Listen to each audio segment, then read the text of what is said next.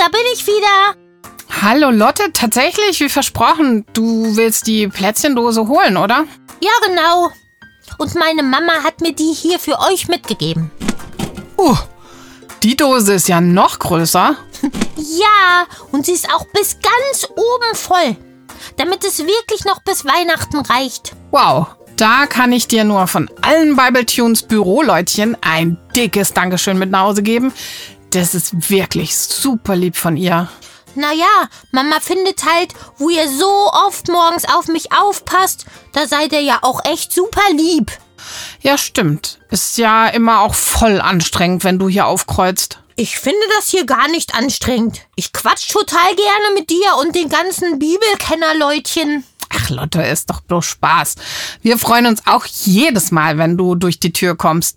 Ich finde, das kannst du ruhig auch nächstes Jahr wieder so machen. Na, dann ist es ja gut.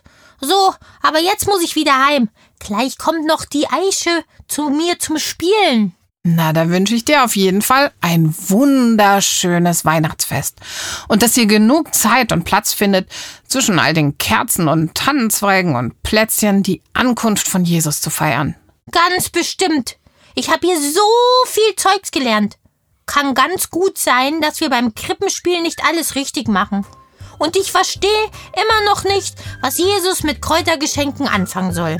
Aber ich weiß jetzt ganz schön viel über den Engel und über das Reisen und die Krippe.